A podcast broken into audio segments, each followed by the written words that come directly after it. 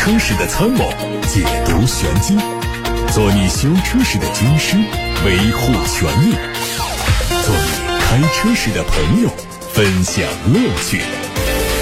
调频九二七，傍晚六点半，董涛说车，只和车友在一起。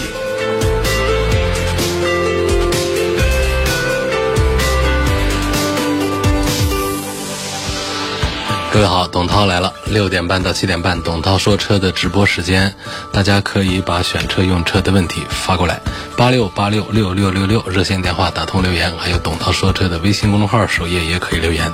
看新闻，八月十六号晚上，蔚来汽车第一次针对 ES 八车主交通事故致死事故发布声明，并且针对网上流传的私自修改数据的行为以及员工被传唤进行了辟谣。这次声明事件起始于八月十四号。发布了一则消息，说八月十二号，美一号品牌管理公司创始人驾驶蔚来 ES 八，并且启用了自动驾驶功能，在沈海高速公路上发生交通事故，不幸逝世，终年三十一岁。由此，蔚来被推上了风口浪尖。蔚来汽车表示，他的服务人员确实在事故现场进行了断电作业。这个作业只是为确保高速碰撞之后事故车的电池安全，本身并不会造成数据丢失。未来一直积极配合事故调查工作，经相关方要求及见证，在十三号下午已经做了第一次现场数据提取。目前总部技术团队已经到达，后续的数据读取作业也会配合完成。虽然这起事故还没有出来最终的调查结果，但是关于未来的留言是越来越多。新款奥迪 A6L 的路试照片在网上传出，作为改款，预计会在内外饰上做很多的改进。外观最大的变化集中在前脸和尾部，不过标志性的六边形进气格栅和犀利的大灯都出现在车身上。现款车型提供的两种外观风格也会得到保留。动力预计提供的是高低功率的 2.0T 和 3.0T 加48伏三种组合。有媒体曝光了一组国产奔驰 EQA 的实车照片，外观延续了 GLA 的风格，融进了更多电动化车的元素，比如说封闭式的中网。这车的定位是紧凑型的纯电动 SUV，用双电机四驱。国产奔驰 EQA 已经在今年四月的上海车展上亮相，这次实车图的曝光也意味着距离新车上市更进一步。但从已经上市的 EQC 的销量来看，市场对于传统豪华品牌的电气化产品的接受程度还有很大的提升空间。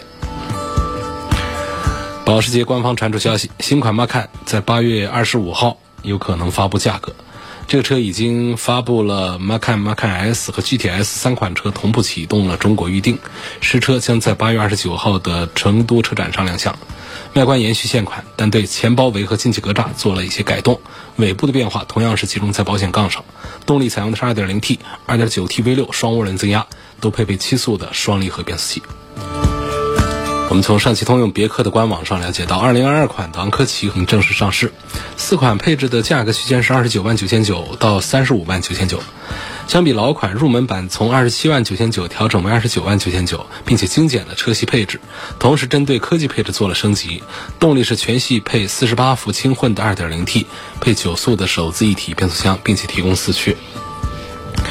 2022款的荣威 MX-8 已经上市，四款。车型的价格是十八万八千八到二十五万三千八。作为小改款，它增加了第二排的折叠座板，并且对摩八做了优化，增加了全新的深尺寸的储物格。动力继续是二点零 T 配八速的手自一体。有媒体报道说，比亚迪 e 网将推一款全新的纯电动轿车，内部代号叫 eK，有望在明年四季度上市。它的定位是 A 级轿车，承接的是秦系列和汉之间的细分市场，也有可能是秦系列的垂直升级。但是它对标的是特斯拉的 Model 3，预计售价是十五到二十万。数据显示，这车长度是将近四米八，轴距达到了两米九，会提供两个后驱版本和一个四驱版本。四驱版本用的是前后双电机，百公里加速时间不高于三点四秒，和 Model 3高性能四驱版非常接近。Model 3是三点三秒。尽管目前的环评数据可能会和量产版有一些差距，但是可以看出比亚迪 eK 对 Model 3做了针对性的研发，无论是尺寸、动力、加速，都处在更具有优势或者是持平的水平。网上传出一组哈弗初恋 HEV 的路试照片，它的外观采用了高度伪装，但是从露出的部分和轮廓能够推断它是哈弗初恋的油电混动版。前中网内部是横向装饰，推测是因为它是工程样车，所以并没有采用定装造型。内饰和初恋有着非常高的相似度，用了双色配色，悬浮式的中控屏，数字仪表依然是没有缺席。动力方面，厂家没有透露。在黑猫、白猫、好猫等车型推出之后，欧拉汽车旗下将会再增添一款芭蕾猫，计划在成都车展上正式亮相。从官方发布的预告海报来看，它的外观造型和经典甲壳虫很像，溜背的车身、圆润的前后灯组、大量的镀铬装饰，有浓重的复古风格。参考欧拉、好猫等品牌车型的续航数据，预计入门版的里程数大概在四百公里左右。通用决定在美国额外再建两座电动汽车的电芯超级工厂。目前，通用已经有两座电芯工厂正在建设过程当中。在经过这一次产能扩建之后，预计未来通用的电芯年产能会超过一百吉瓦时，甚至有可能接近一百五十到两百吉瓦时。从去年开始，汽车行业开始经历芯片荒的考验，各大企业都想尽办法。而随着行业电气化转型的推进，未来造车对动力电池的需求也会不断增长。通用此举或许是为了提早布局，以后不至于在电池供应方面受制于别人。董涛说车现在开始回答大家的问题，来自八六八六六六六有位朋友的留言。他说：“我想亲身经历谈一下关于 LED 大灯的看法。说现在啊，越来越多的车都把 LED 大灯作为标配，LED 大灯也确实有很多优点，也是以后的趋势。但是有一些厂家呢，把雾灯也改为 LED 的做法，我觉得不妥。我是开的福特锐界，除了雾灯以外都是 LED 的。有一年冬天。”在国道上碰到非常重的团雾，在这儿我跟大家解释一下什么叫团雾啊？好多人就听到这儿雾就是雾，什么叫团雾？团雾呢，经常出去跑自驾游，尤其是像早上的时候会出的比较多一些。它是形成一个原因是个什么呢？就是你在那种普通的常见的大雾呢，就是出门就觉得哪哪都看不清楚。但团雾呢是一段很清晰，但是呢走到一些路段之后呢，它突然的让你。看不清楚，这秋冬季节啊是团雾的多发季，它是交通安全的一个隐形杀手。局部地区受到微气候环境的影响，形成小范围的浓雾，把它叫做团雾。在高速公路上，车跑得又快，非常容易影响驾驶人的视线。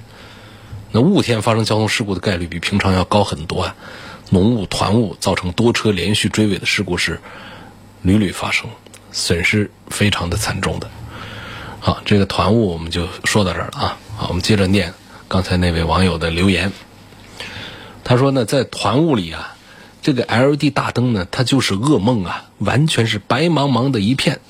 但是雾灯它是卤素的，打开之后略黄色的这个灯光呢，明显是比 LED 大灯的照射效果好。其实呢，雾灯的设计初衷并不是要拼亮度，主要是以穿透力为主。所以我觉得，在 LED 大灯越来越普及的今天，完全没有必要把雾灯也改成 LED 的，至少不要做成白光。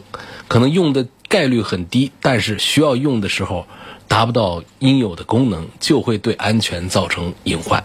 哎，我觉得这位网友的留言是非常的中肯。讲的是自己的真实的感受，同时呢，从科学道理上讲也是讲得通的，是这样的。在讲穿透力方面呢，我们黄色的灯光、卤素灯光啊，它确实是比我们的 LED 大灯啊穿透力更强。而在天气不好，不管是浓雾还是在大雨的天气，视线不好的情况下呢，我们需要黄色灯光来作为这个警示灯，它不是作为照明灯的。那照明呢，在通常的夜晚呢，LED 大灯确实亮度更高，有很多的优点。所以把雾灯做成黄色的，或者说改成卤素的，我觉得还是很好的一个建议啊。感谢这位朋友，其他的车友们有什么看法？赞不赞成我们这位网友的留言？赞不赞成他的观点？下面有个网友继续问说：途观 L 和途昂 X 谁更值得入手？首先，这车一个大一个小，那途昂呢明显是大多了，途观 L 是小一些了。但从这个车本身的综合口碑讲的话呢，我是赞成途观要多过于途昂的。本来这两个车也不应该放到一起来做对比，因为途昂这个使劲拉大的一个车呢，就是在平时不怎么关注车的人来看的话呢，它就是很大一个个子，很气派，好像是很有档次。但是，一分价钱一分货，你看它那么大个车，它怎么就卖的那么便宜？这不其中有道理的吗？就这车呢，它的这个从研发平台啊到制造成本，它并不高，它所以它跟这个途观 L 实际上都。没贵多少钱，但是整个车呢都大了一大圈了。于是呢，就在很多人看来，这途昂啊，它是更值得买，就性价比更高。其实我不赞成这个观点啊。其实我们要把一个车做的大一点，我们很多自主品牌已经走在前面。前面包括有一些倒闭的自主品牌，一个车子做的五米多的大车，做的跟个保时捷的卡宴一样一样的，卖个五万块钱。可见做大不需要太多的成本，做好才需要更高的代价。如果说做大，大个儿就是好车的话，那那个众泰它不就早就做的更好了吗？你看大家都买保时泰，开着开着全坏，坏了呢，然后大家口碑一传开，都不买了，不买了，厂子就不行了，短命的。所以说，我觉得像这个大个儿和小个儿之间呢，我觉得还是赞成这种大平台研发的这种中规中矩一点的车，不用讲究个子更大。但不管怎么说呢，这个途昂确实是卖的非常火爆，因为大多数人都是这样来看。呃，这个途昂和途观往那儿一摆呀，就觉得这个途昂划得来，明显大一圈儿。呃，价格上呢只贵了那么一丁点儿，还挺划算的。所以对这位网友的建议呢，就是我是觉得途昂。可以买，但是别觉得它跟途观相比只贵了一点点，却大了那么多，就是一件很占便宜的事儿。下面看看来自董涛说车微信公众号的留言，有位网友问玛莎拉蒂的吉波利的保值率怎么样？实话说呢，就是在这个领域里面，一般大家都不怎么关注保值率了，买这么一个车。第二个点呢，就是吉波利呢在中大型车。豪华车当中呢，曾经原来有过一个排名，我记得它是不靠前也不靠后的，处在一个中间档的，嗯，一个水平。嗯，这个保值率呢，这个东西呢，第一呢，它需要参照系；第二呢，它也是常变化。所以这款车本身，我觉得它相对于总裁啊这样的车来说呢，它更加的亲民一些，所以它的保值呢也会更好一些。第二呢，玛莎拉蒂它本身这个品牌。它定位要略高一点，尽管车价不贵，那定位其实比奔驰这些定位是要高一些的。所以说，这种呢就更不是一个太在意保值率这方面的一个车了，它更在意的是稀有率，这车上就是要少一点。这定位越高的车呢，其实是越稀少，越稀少的车呢，它就是在保值率方面是越差。所以在这样的车上呢，不赞成。以保值率为依据来决定说这保值率不好，我就不买它了。那吉博力这个车呢，可能实用性方面也都不是它讲究的，但是呢，从一个是品牌，第二个就是它的动力，相对于它七十几万的这么一个厂家的报价来说，我觉得挂着玛莎拉蒂这个 logo 的话，这是一款很具有性价比的。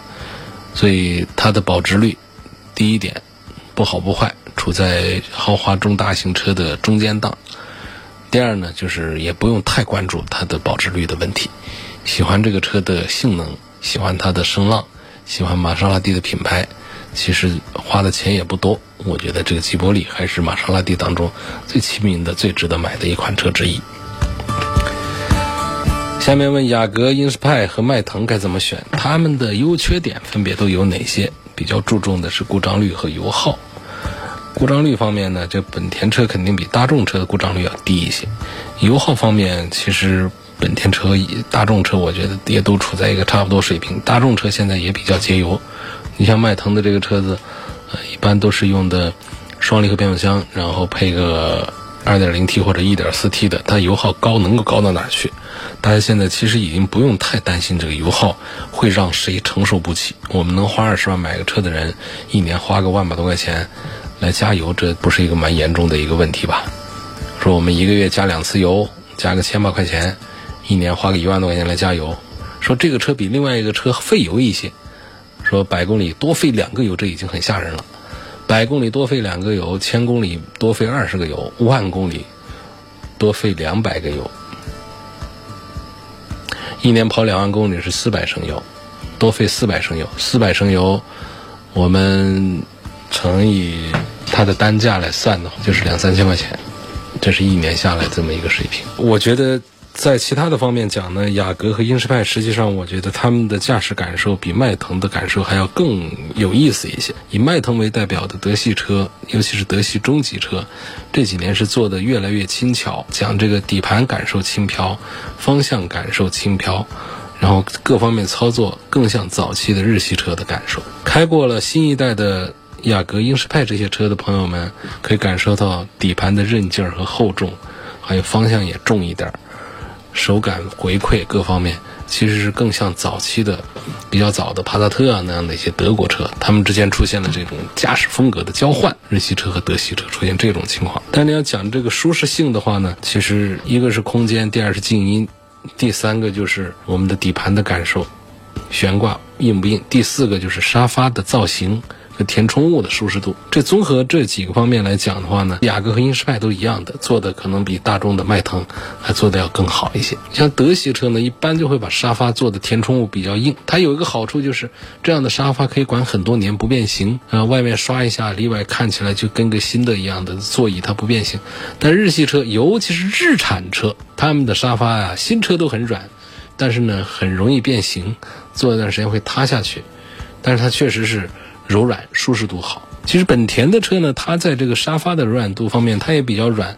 填充物呢，它是比较居中的，它不像日产车那么的软，也不像大众车、宝马车它们那么的硬，所以它处在一个比较中间的一个舒适度的位置上。这是关于这几个车的分析。那其他方面，我觉得不用再多说，他们的动力啊、这个配置啊，各方面都是相差不了多少，都是有研究对手的。买不买我也不做推荐。有一位网友问到了。驾照能不能代扣分的一个问题，这是一个违法的一个问题啊！问题不违法，就是事儿，这是一个违法事儿。代扣分，这是欺骗交警的恶劣行为，那是妨碍公务。如果是这样查证、调查取证证实的话呢，嗯，交警部门可以以妨碍公务罪对他论处。而且买卖驾照的分呢，它绝对没有说是说，呃，花个几百块钱消灾那么的简单。那驾照频繁的被扣分。嗯，可能还会影响个人的一些其他方面。另外呢，就是现在有一些情况也确实是在每一个大队的事故处理窗口附近呢，都会有一些显然是把那个当职业的人，看到有车停过来就会问，要不要代办什么？实际上这当中背后呢，就会有一条产业链。那就是关于这个分数方面的一些处理办法。你真正到这个窗口去办的话，实际上交管部门早就已经意识到这样的一些问题。你比方说你在办这个代扣分的时候，调出当时的电子眼的录像来看，如果是明显的面相不同，尤其像女驾照去扣分，发现开车的照片是男司机的话，这种是不会同意给你扣分的，那就等于在欺骗交警了。而且还有在这个车上的照片如果比较清晰的话。就算是同性，同样是男性，你看到的这个照片和眼前这个扣分的驾照的人，年龄啊、肤色啊，或者说胖瘦啊，完全不一样的话，交管部门也会拒绝为你办这个事儿。但是说能不能一刀切了，所有的机动车的违章都必须得是扣车主本人，这个也行不通，不现实啊。那车主不开车很正常啊，你不能说所有的车主车子违了章扣了分都得车主去挨罚。那一个车主有好些车呢，车还给员工开呢，还给同事开呢，那有的还租出去呢，很多这样的情况，他办不到是车和这个人呢完全是对应的。这种情况下就是要有一些道德风险。首先这是个法律风险，第二是道德风险，就不要有这样的侥幸心理。其实呢，这种处罚呢，对于我们的安全意识的提升，它是有好处的。扣的你心疼，你以后开车啊，他就会更小心。你说，如果说对于这个代扣分这个事儿管得不严的话，那大家在路上开车啊，压力就更小了。因为有很多人他确实有驾照没车开呀，然后每年都清零了，那拿着驾照给你帮忙去帮你扣的话，那你开车不就瞎超速、瞎闯灯，随便扣扣个三十分、五十分没关系，找几个朋友的驾照一过来就把他给怼了。那早期确实有这样的漏洞，现在基本上这都是在防范的过程当中。所以这是一位朋友问到这个代扣分这个事儿。你强调一下，不要抱这样侥幸心理。是谁开的，谁去扣分啊？这处罚的是驾驶人，那不是处罚的我们的车主。同一款车，同样的排量，开起来为什么手动挡的动力比自动挡的动力强？那从机械的原理上呢，你还没有太把手动挡和自动挡的原理把它搞清楚。如果没有搞清楚这个原理的话呢，我在这儿讲它为什么比它强呢？那那确实也也讲的没有意义，讲的也很是很难听懂。简单说的话呢，就是手动挡你在不换挡的时候，它可以通过齿轮的转换，让动力有更大的扭矩啊，输出到车轮上去，这样就会感觉车子更带劲儿。不代表这个发动机更带劲儿，而是这个变速箱在传递动力的时候，通过齿轮的齿比关系放大了扭矩，那是这么一个事儿。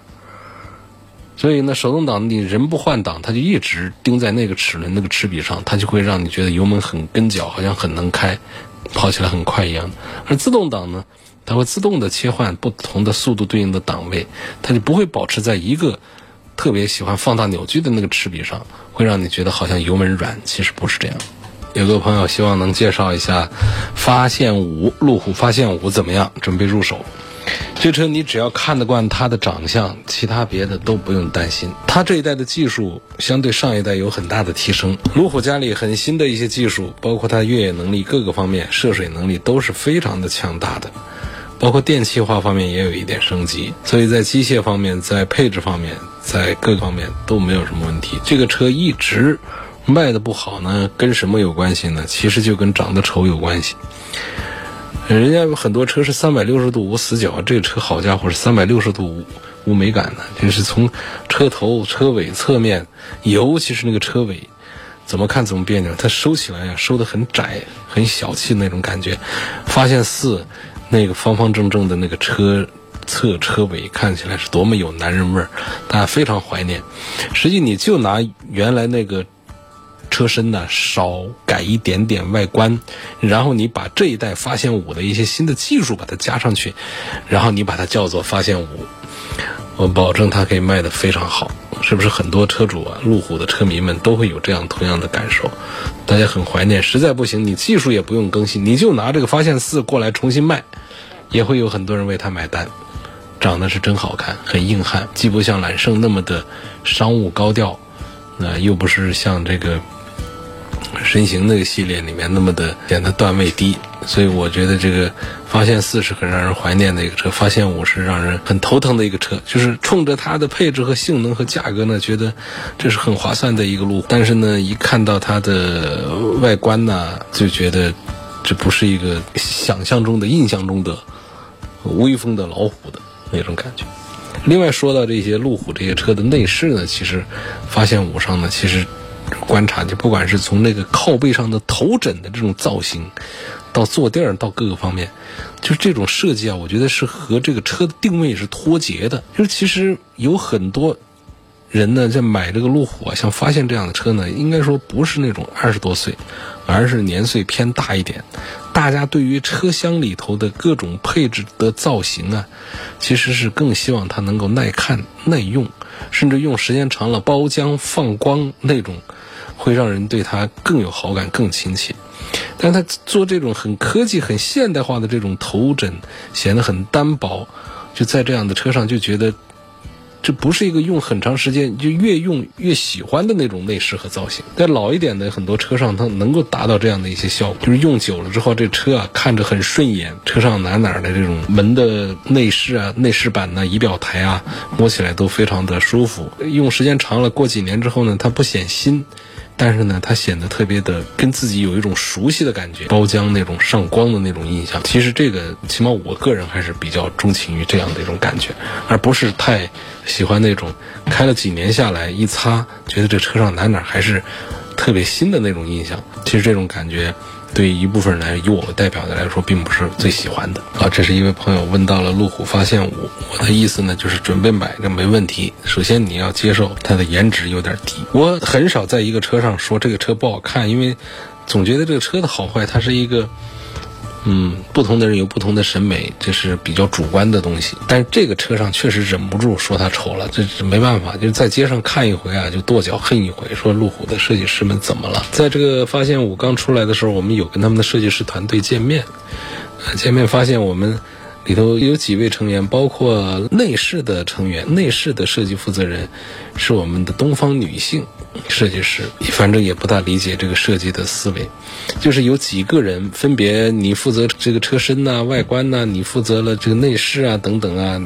这样拼起来的一个设计团队，所以呢，就感觉呢，放一块儿的话，谁都不认识，里和外啊，很多风格都不统一，包括这个设计的风格和产品的定位呀，以及和我们市场的期待呀，它都不统一，就导致这个车呢，大家都说这个车好不好？车是不错，但是呢，就说长得丑，都不愿意买它。很佩服在路上开着它的人，真的是，呃，为了这个车的品牌和性能，能够忍受它的这个颜值，这还是很不错。下面说，为什么电动车的销量目前只占到整车销量的一个零头？怎么感觉电动车始终没有油车那么普及？慢慢来呀，这个过程是要很长时间的。当年汽车取代马车的时候，也也不用了很长时间嘛，哪有那么快的普及呢？电动车它是一个未来的方向和一个趋势，是一个能源发展过程当中的一个必由之路。但是呢，它不可能说一下子所有的汽油车都不生产了。那对于工厂来说，这是不现实的，也不可能说一下子汽油车市场都不买单了。从消费习惯上来说，好多人现在还不能接受车子开得静悄悄的，没个轰轰的排气管的声音，那种感觉，觉得开的是个假车，不是个真汽车。好多人的大排量情节还没满足呢，这现在开的是那种四缸车，两点零 T 的，还想着将来换车的时候能够上八缸、十缸车的。眼看着还没换呢，电动车大势来了。很多厂家宣布说，我们不再做十缸车了，不再做八缸发动机了。奔驰前些时不有一条新闻就说，不再做十缸八缸车了吗？那后面都做六缸四缸车了，再往后就做三缸两缸，不做发动机了，直接上电动机了，就这么一种趋势下。所以在现在来看的话呢，对电动车的发展趋势是非常好的，但是它只占到我们整车销量的一个零头，这是非常自然和正常的一种现象。雪铁龙 C 六和 C 五凡尔赛该怎么选？关注质量稳定性和舒适度，也讲这个尺寸呢、宽大呀，这方面还是 C 六。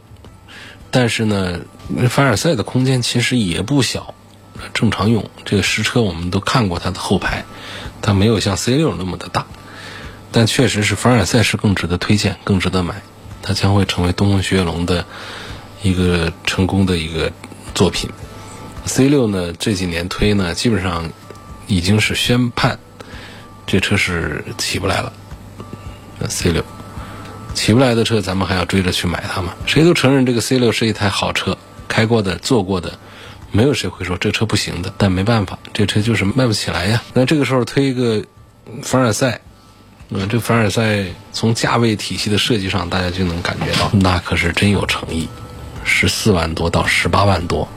然后你再把它的配置单儿啊一打开呀，那就是满满的诚意。跟大家预告一下，咱们九二七这边联合全国交通广播，很可能会为我们的车友们来定制一款 FM 版本的凡尔赛。这个 FM 版本的配置都跟其他的车的配置不一样，而且车友们。在一起玩的一个圈子也会跟其他的不一样，来做一个这样的 FM 版本的凡尔赛。目前正在和东东学龙在协商磋商的过程当中，所以对于这样的一个合作项目感兴趣的朋友呢，可以在我的微信公众号的后台里面留言说话，咱们及早的把这件事儿启动起来，也弄一款大家最满意的、带着大家自己最满意配置的一款凡尔赛。差不多今天就说到这儿了，感谢各位收听和参与晚上六点半到七点半中直播的董涛说车。各位更多关于选车用车的问题呢，可以通过往期节目的重播音频，通过微信公众号发过来。董涛说车的全媒体平台广泛的入驻在微信公众号、微博、蜻蜓、喜马拉雅、九头鸟车架号、易车号、百家号。微信小程序梧桐车话等等平台上搜“董涛说车”的专栏就可以找到。下次节目再会。